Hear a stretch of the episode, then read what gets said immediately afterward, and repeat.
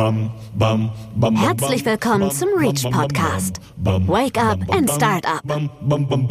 Hallo zusammen. Heute heißt es bei uns im Reach Podcast mal wieder From Science to Startup. Zu Gast bei mir im Podcaststudio in der Geiststraße ist Dr. Matthias Kiel vom Startup Cubeto. Matthias berichtet uns von seinem Startup, das als Gemeinschaftsprojekt aus WWU-Forschungsgruppen der Neurobiologie und der Informatik entstanden ist und bei dem sich alles um das Thema Insekten dreht. Was Fruchtfliegen und andere kleine tierische Vertreter mit Verhaltensforschung zu tun haben und warum diese Erkenntnisse auch ziemlich wichtig für uns Menschen sind, erfahrt ihr in der heutigen Podcast-Folge. Herzlich willkommen, verehrte Zuhörerinnen und Zuhörer. Äh, mein Name ist Anne Fortkamp und heute heißt es hier bei uns in der Geiststraße wieder From Science to Startup. Ich sitze hier zusammen mit Dr. Matthias Kiel. Herzlich willkommen, Matthias.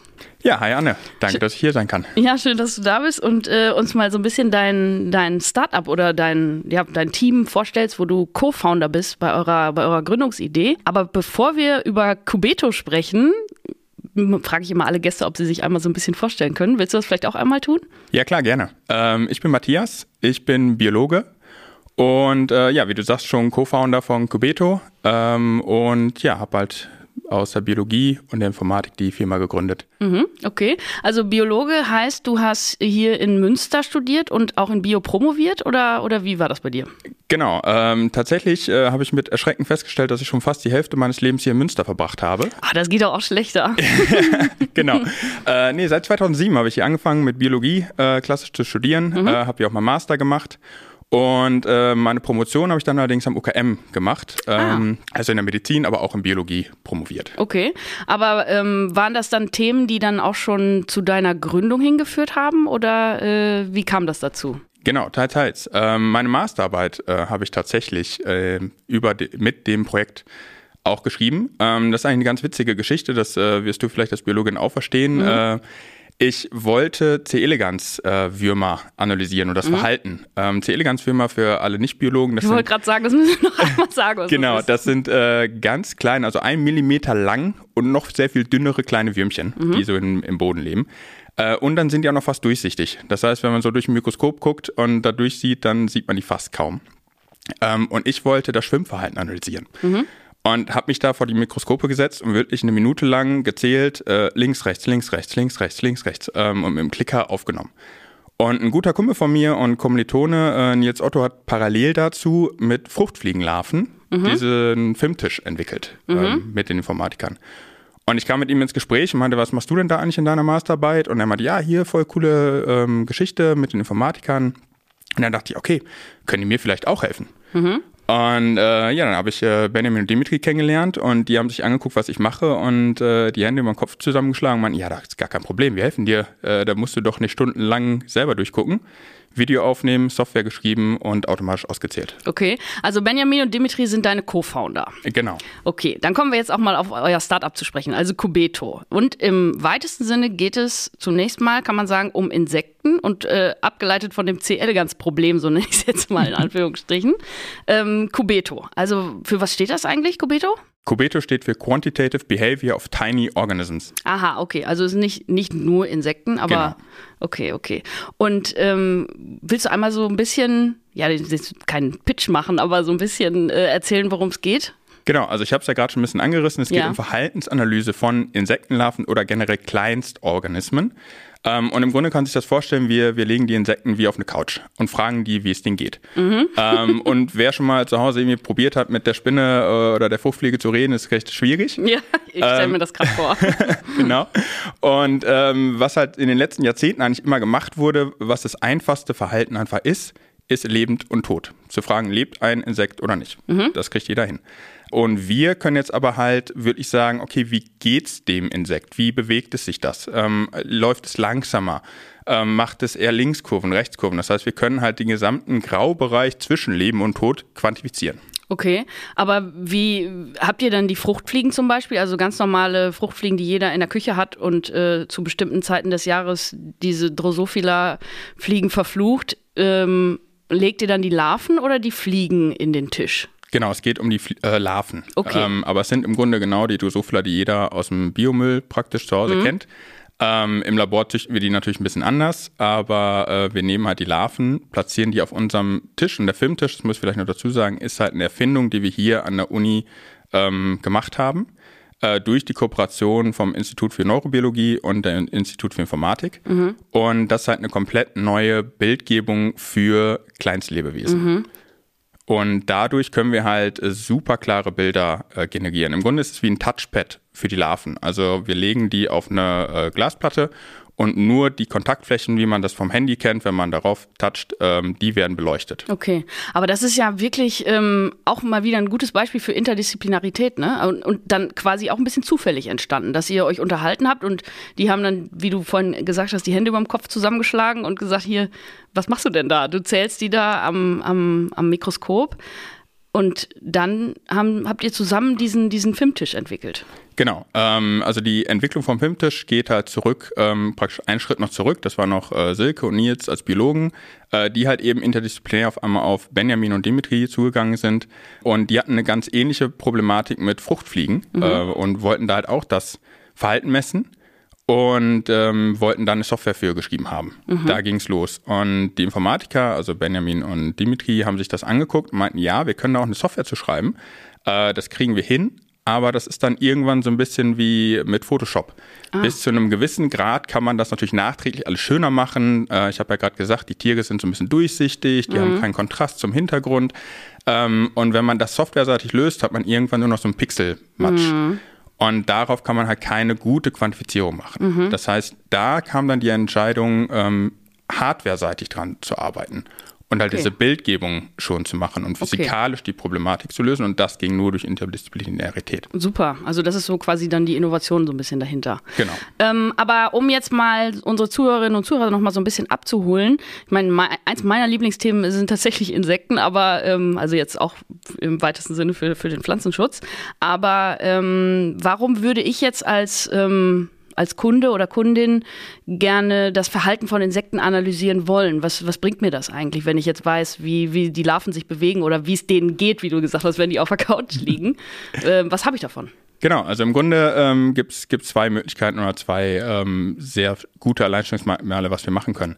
Ähm, zum einen ähm, können wir, haben Fruchtfliegen, das wissen halt auch wenige, äh, 70 Prozent aller Gene, die bei uns Menschen Krankheiten machen. Mhm. Krebs, Alzheimer, Parkinson.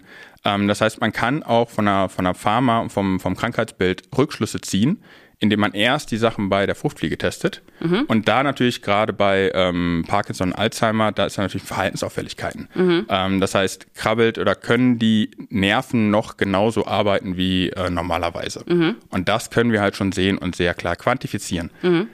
Und dann ist halt der nächste Schritt sozusagen, ähm, in, wenn man weggeht von der Pharma und zu Stoffen, die für die Menschen und Modellorganismen da sind, zu sagen, okay, was sind Stoffe, die halt direkt Insekten targeten? Mhm. Ähm, und auch die können wir natürlich testen. Und das, was ich am Anfang gesagt habe, vorher wurde immer nur nach Leben-Tod getestet. Mhm.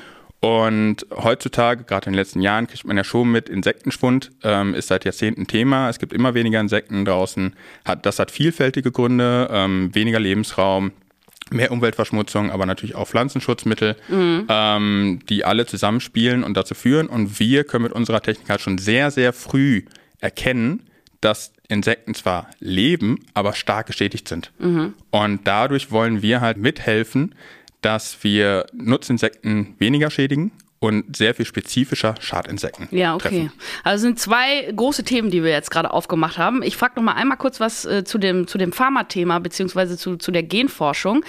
Ähm, mit den Insekten ist das natürlich, wie du sagst, viel einfacher. Ne? Also man, man kann diese ganze Genforschung dann im Prinzip ja nicht abkürzen, aber ähm, bevor ich jetzt in ein Mausmodell gehe, kann ich erstmal so bestimmte Sachen ausschließen, wenn ich erstmal bei den Insekten mir das anschaue. Ne? Ich meine, ich kann den Insekten kein Blut abnehmen oder so, aber wahrscheinlich erstmal bei, bevor ich in die Mäuse gehe, könnte ich da was machen. Genau, das ist äh, ein Riesenvorteil von unserer Technik. Ja. Ähm, es gibt halt das äh, Bestreben, Tierversuche zu vermeiden. Genau. Ähm, es gibt das 3R-Prinzip, das mhm. heißt Reduce, Refine, Replace äh, Tierversuche. Mhm. Ähm, und Tierversuche gilt, gilt halt alles, was ein Vertebrat ist. Das heißt Maus, Ratte ja. und alles Höheres. Ja, also Vertebrat, also alles mit Wirbelsäule. Alles mit Wirbelsäule, ja. genau. Mhm. Äh, und Insekten haben keine Wirbelsäule, das nee. heißt, sie sind halt keine Tierversuche. Mhm. Und ähm, mit unserer Technik können wir halt genau das machen. Wir können sagen, okay, wir nehmen schon mal 1000 Substanzen, mhm. testen die bei uns in der Fruchtfliege mhm. ähm, und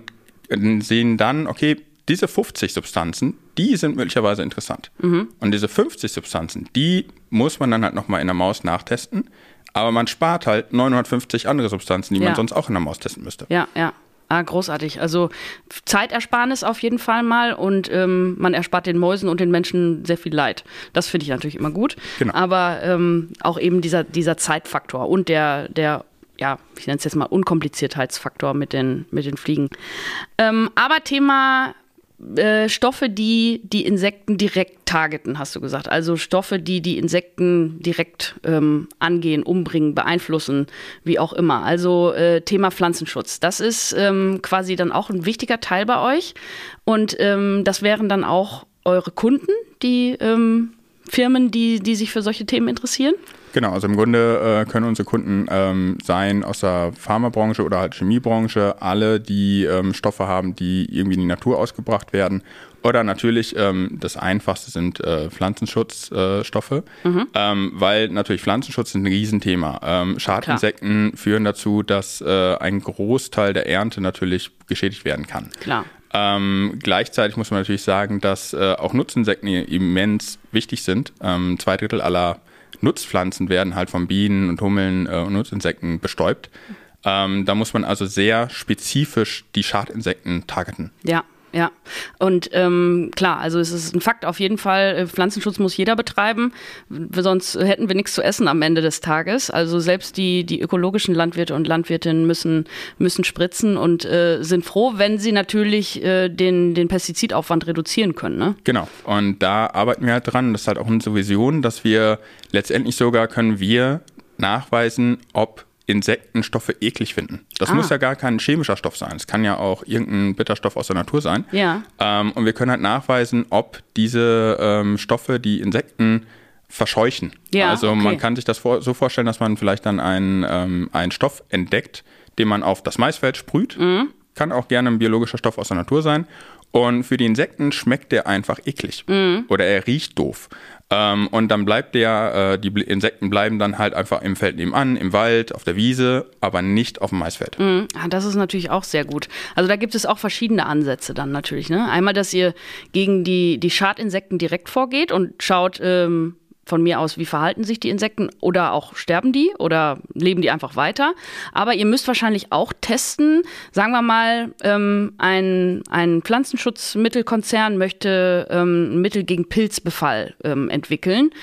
Da wollt ihr dann natürlich auch sehen, wie verhalten sich die Nutzinsekten ne? unter Umständen. Das wäre auch so eine Fragestellung, oder? Genau, also im Grunde ist es ähm, mit unserer Technik ist halt auch ein No-Effekt ja. messbar.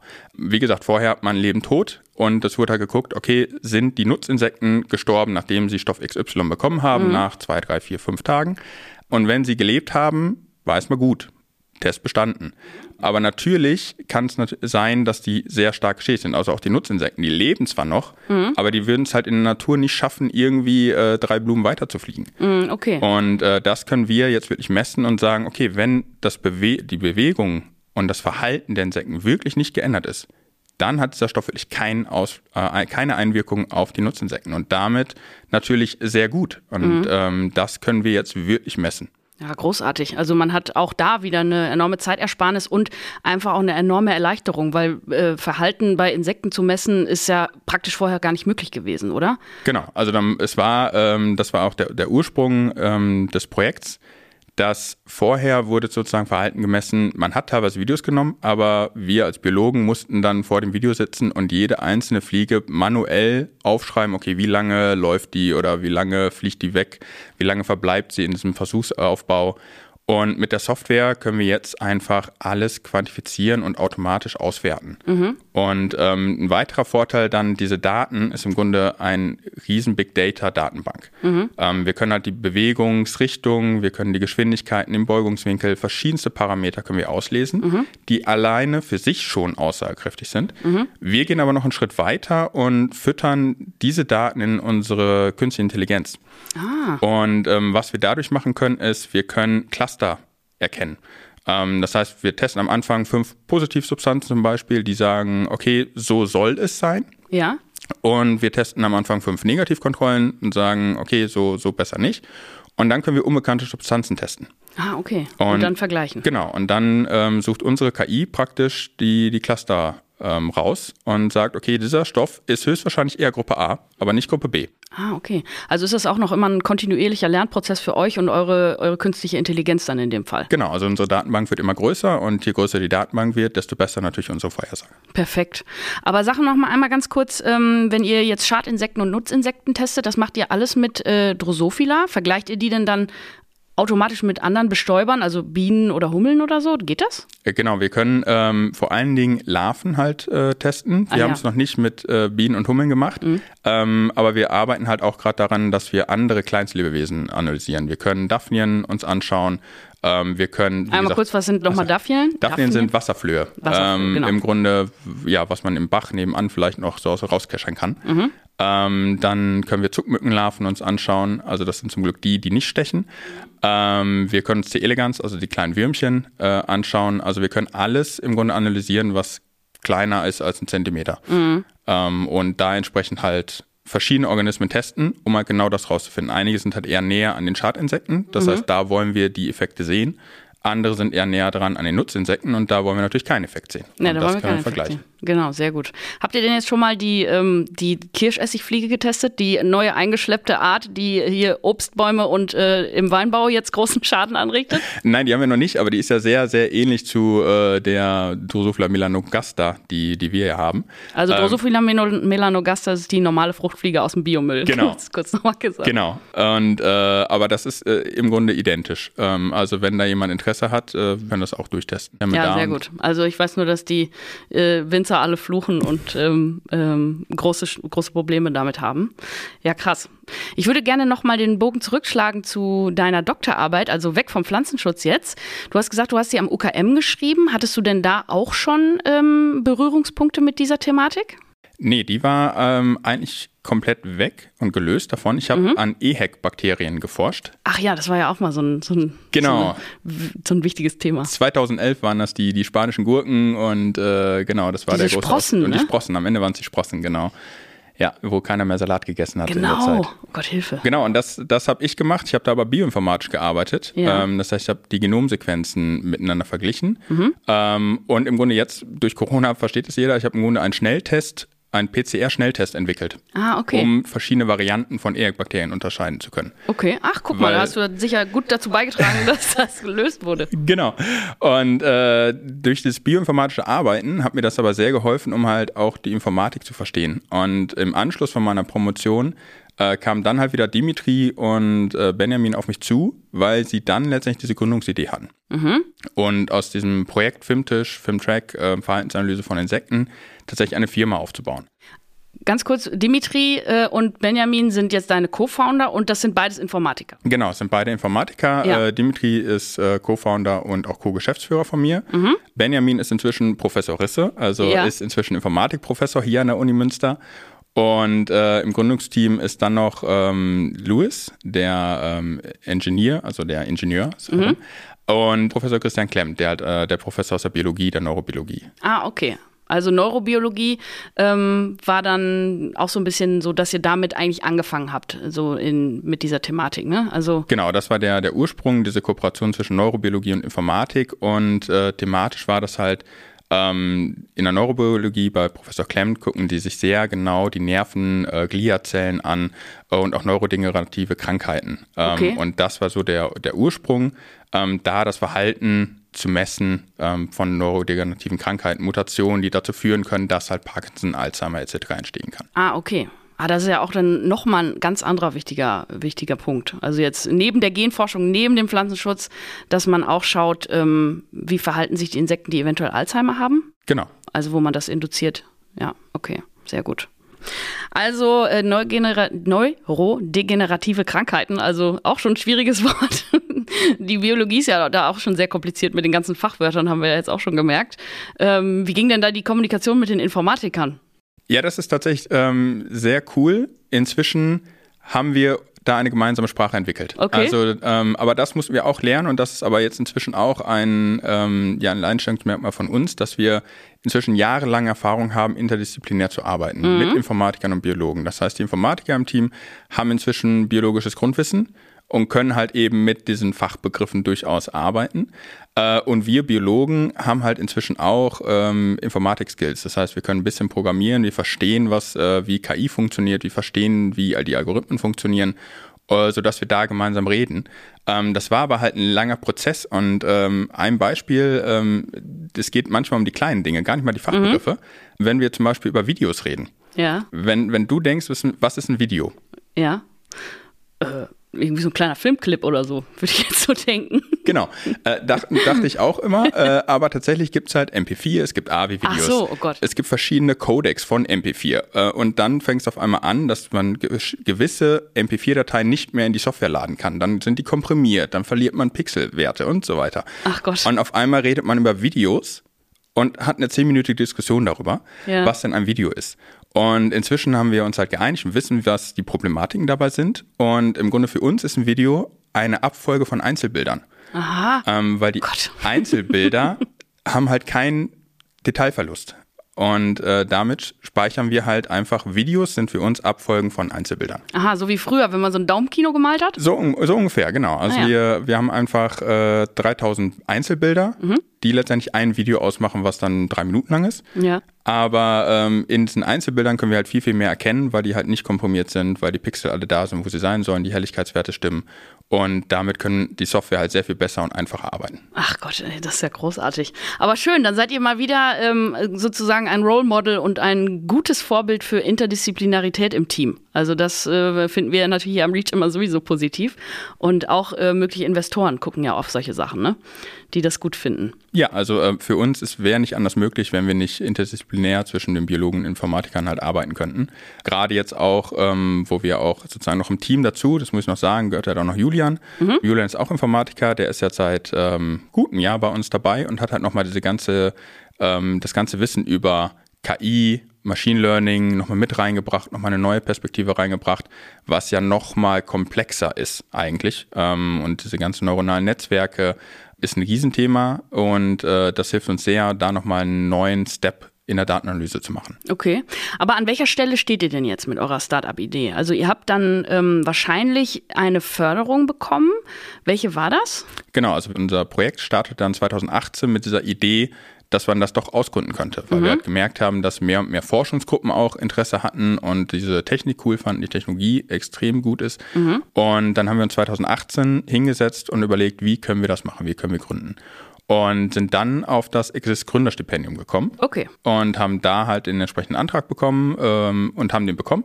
Haben wir uns sehr gefreut, dass wir 2019 im Januar gestartet sind. Okay mit äh, dem Access Gründerstipendium äh, im Team und haben jetzt im Anschluss noch das äh, Startup Transfer NRW Förderung ah, bekommen ah, okay. und die läuft im Moment noch. Ah, sehr gut. Also das Exist Gründerstipendium ist ähm, auch eine Förderung vom, vom Bundesministerium für Wirtschaft und Energie. Da werden meine Kollegen oder haben meine Kollegen Friedrich Grimm und Matthias Lute auch nochmal drüber gesprochen in einem anderen Podcast, wenn man sich das nochmal anhören möchte. Und ähm, genau, der Startup Transfer NRW ist dann so ein bisschen was weiterführendes Genau. Ja, ihr schon weiter seid. Genau, also das Exist ist halt sehr noch mehr forschungslastig. Das heißt, da kann man wirklich noch mit einer Forschungsidee äh, hingehen und so gerade die ersten Schritte in Richtung Gründung machen. Und das Transferprogramm ist halt wirklich schon, dass es halt in die Firma reingehen soll und wirklich mhm. in die Firmengründung und sodass halt die Cubito GmbH jetzt auch seit letztem Jahr Februar gegründet ist. Also mhm. passend zu Corona haben wir gegründet. Ja, wunderbar. genau. ja, nee, aber also das heißt, ihr seid schon eine Firma, ihr habt schon eine GmbH gegründet, habt aber natürlich noch immer ähm, tiefe Wurzeln äh, in der WWU, also aufgrund der, der Verbindung zu Professor Risse und äh, den Lehrstühlen Informatik und Neurobiologie, ne? Genau, und das ist für uns auch ähm, immens wichtig, dass wir noch diese, diese Nähe haben, ja. ähm, weil wir da natürlich halt ähm, Synergieeffekte haben. Wir sind halt noch nah dran an der Forschung und Entwicklung, ähm, können aber selber halt auch schon unsere eigenen Dinge durchführen. Ähm, wir haben jetzt Laborflächen praktisch an der, an der Uni gemietet, können da unsere eigenen Versuche durchführen, mhm. ähm, bekommen aber natürlich auch nochmal äh, immer Tipps und Tricks und Hilfen ähm, von der Universität, von den Lehrstühlen. Ähm, das ist wunderbar. Okay, das heißt, Münster ist für euch als ähm, Standort oder überhaupt Gründungsstandort äh, enorm wichtig, oder? Ja, absolut. Also ähm, Münster äh, ja, ich bin, wie gesagt, schon seit 2007 hier. Äh, ich mag Münster als Stadt. Äh, die Uni äh, bietet uns auch alle Möglichkeiten und gerade jetzt, dass das REACH ja auch neu dazugekommen ist, ähm, das hätten wir auch gerne schon 2018 gehabt. Mhm. Ähm, äh, das bietet uns natürlich noch mehr Möglichkeiten, ähm, ja, unser Startup nach vorne zu bringen. Ja, sehr gut. Euer Startup nach vorne zu bringen. Ihr seid jetzt gerade äh, im Prozess, aber wie sieht es denn jetzt aus? Wie geht es jetzt weiter für euch? Genau, also wir sind gerade dran, äh, immer mehr Kunden anzusprechen mhm. ähm, und unser Unternehmen wirklich zum Wachsen zu bringen. Äh, die ersten Pilotphasen und Pilotkunden äh, haben wir. Ähm, da sind wir auch dabei, sind wir auch sehr froh darüber, dass das äh, so gut funktioniert. Okay, ähm, einmal kurz Zwischenfrage. Das sind dann ähm, Kunden aus Pharma- und Pflanzenschutzindustrie, ne? hatten wir gesagt?